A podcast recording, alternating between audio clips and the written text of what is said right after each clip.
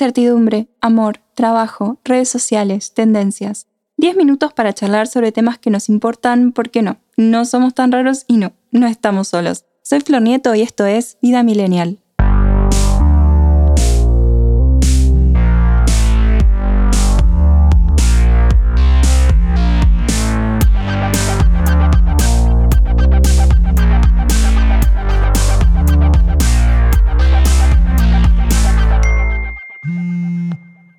Hola millennials, ¿cómo están? Bienvenidos a un nuevo episodio de este podcast original de ADN Sur. Hoy vamos a hablar sobre cómo superar a tu ex, porque puede llevar semanas, meses o inclusive años. ¿Cómo dejar de recordar solo lo bueno y reconocer que lo mejor siempre está por venir?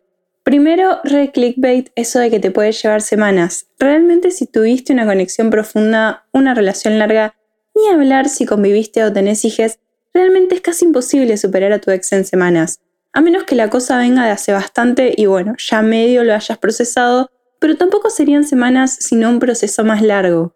De eso también vamos a hablar hoy, de los procesos. Sé que somos impacientes, que queremos todo ya, desde que llegue una pizza, que nos respondan un WhatsApp o que cargue la página de Google con cualquier cosa que queramos saber. Y aunque algunas cosas sí funcionan así, o más o menos, no quiere decir que sea aplicable para todo en la vida. Sé que quizás sea más fácil pensar en absolutos y quizás esté por decir algo muy obvio. Créanme que para mi generación no lo es tanto y a veces inclusive yo me lo tengo que repetir porque se me olvida. Algunas cosas llevan más tiempo que otras. Y soy de las que cree que todo lleva 5 minutos. Spoiler alert, no. Las redes sociales también por lo general nos llevan a ver solo resultados. Lo venimos charlando hace rato en este podcast. Mostramos cuando nos recibimos, no mientras nos levantamos a las 5 de la mañana para terminar la tesis, lloramos frente a la computadora al leer las devoluciones del tutor, o reducimos nuestra vida social a charlar solo con gente que vive con nosotros o está relacionada al tema porque tenemos que terminar. Mostramos una foto linda con nuestra pareja, pero no todas las crisis que tuvimos, las discusiones e inclusive las mini separaciones en el medio. Todos muestran las panzas divinas de embarazo o al bebé hermoso, pero no el posparto, los tobillos hinchadísimos, la línea esa negra rarísima que te sale la mitad de la panza, los cambios de humor, las hormonas, porque no, al final resulta que no era una leyenda urbana. Bueno, les conté, pero la cuestión es que por lo general vemos más los resultados que los procesos. Entonces solemos pensar que todo es tan fácil como se ve y no. Una tesis puede llevar más de un año, una relación puede tardar en construirse porque absolutamente todos tenemos nuestros defectos y generalmente bastante que madurar. Y crear un bebé lleva nueve meses pero se siente como cuatro años, arre exagerada, igual sí. ¿A qué voy con todo esto? Que todo tiene su proceso. Y un duelo no es la excepción. Porque sí, es un duelo. Es algo que existía y que ahora no. Y por eso es importante saber que está bien estar mal, Primero, es importante validar lo que sentís. Obvio que vas a estar triste, obvio que te vas a sentir mal, obvio que vas a llorar y está bien. Hace poquito, Pictoline por el Día de la Salud Mental replicó un texto de Harvard Business Review que dice, existe la creencia de que ante una situación difícil debemos mantenernos positivos, pero evitar nuestros sentimientos solo los vuelve más fuertes y puede hacer que nos sintamos abrumados. Pensar que las emociones negativas son malas termina provocando sentimientos como culpa o vergüenza. Reprimirlas puede hacer que nos aislemos, perpetuando así el estigma de que los problemas de salud mental son una debilidad. En realidad, no solo está bien no sentirse bien, es esencial. Debemos permitirnos aceptar todos los sentimientos, pensamientos y sensaciones, sentarnos con ellos y dejarlos pasar. Y eso lleva a nuestro siguiente punto. Deja que pase el tiempo. Las percepciones cambian y por lo general el tiempo no solo hace que nos acostumbremos a ciertas cosas, sino que también nos da nuevas perspectivas justamente porque nos da espacio entre lo que pasó y una mirada más fresca o más despegada. Ojo, no neutral porque es re difícil ser neutral ante estas situaciones. Quizás tu ex no era tan perfecto como pensás en este momento, Capaz ni siquiera te gustaba tanto, yo qué sé. Capaz no funcionaban bien juntos o capaz te aburría muchísimo. Capaz tenía una dinámica que no estaba para nada buena, no te apoyaba, capaz hacía comentarios chotos. ni hablar en situaciones tóxicas. Y si quieren saber más, hay un episodio totalmente dedicado a eso y otro a ser un buen ex. Y hablando de ser un buen ex, vamos al siguiente punto. No lo es tal que es. Posta. No sirve. Obvio que te da curiosidad saber en qué anda, qué hace y quizás lo más importante, con quién. Pero rara vez sirve de algo. En mi caso, siempre que stalkeé a mi ex después de una ruptura, me generó uno, extrañarlo más y sentirme horrible, o dos, odiarlo más y sentirme horrible. Un buen parámetro que indica que ya lo superaste es cuando lo podés stalkear y no te produce nada o lo ves y decís, no funcionó, pero me alegra que le esté yendo bien porque compartimos algo y aprendí. Ojo que esto lleva tiempo y por supuesto madurez. No sé de dónde salió este refrán rarísimo, si lo saben me lo pueden contar, pero un clavo no saca otro clavo.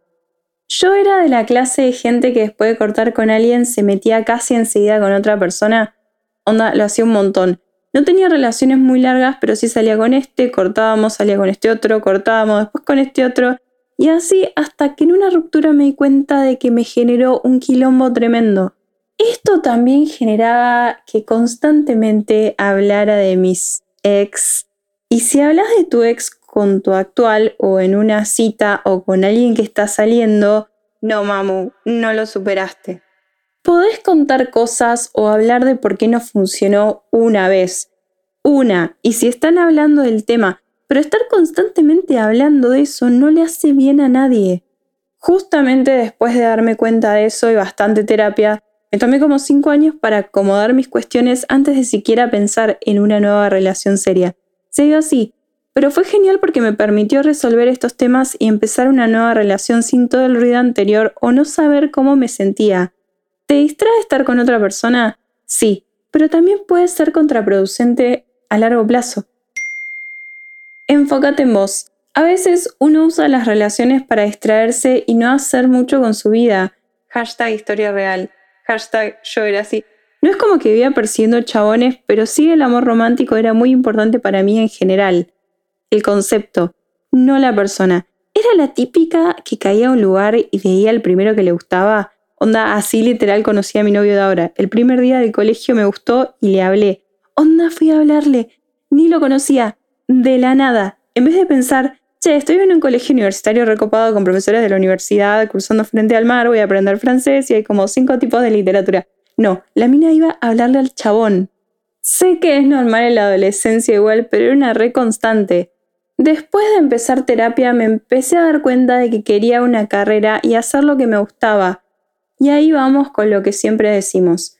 Si no podés solo, si necesitas ayuda, habla con un profesional.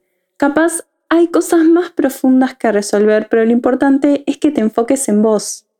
Un podcast no reemplaza terapia, un video de YouTube no reemplaza terapia, y una influencer que te dice que si tienes bronca te da bronquitis tampoco reemplaza terapia. La psicóloga Silvia Congost, autora de Si duele no es amor, dice que no nos obsesionamos con la persona en sí, sino más bien en lo que esa persona significa para nosotros. Alguien que nos aleja de la soledad, de la soltería, de la idea de no tener un compañero de vida. Entonces esa persona se convierte en alguien con quien tener una relación de pareja, con quien poder formar una familia, viajar, compartir, todo lo que nos dicen que debemos conseguir lo antes posible. Esta idea de que si no lo conseguimos o un día lo perdemos, nos vamos a sentir fracasados, imperfectos, no suficientes, etc.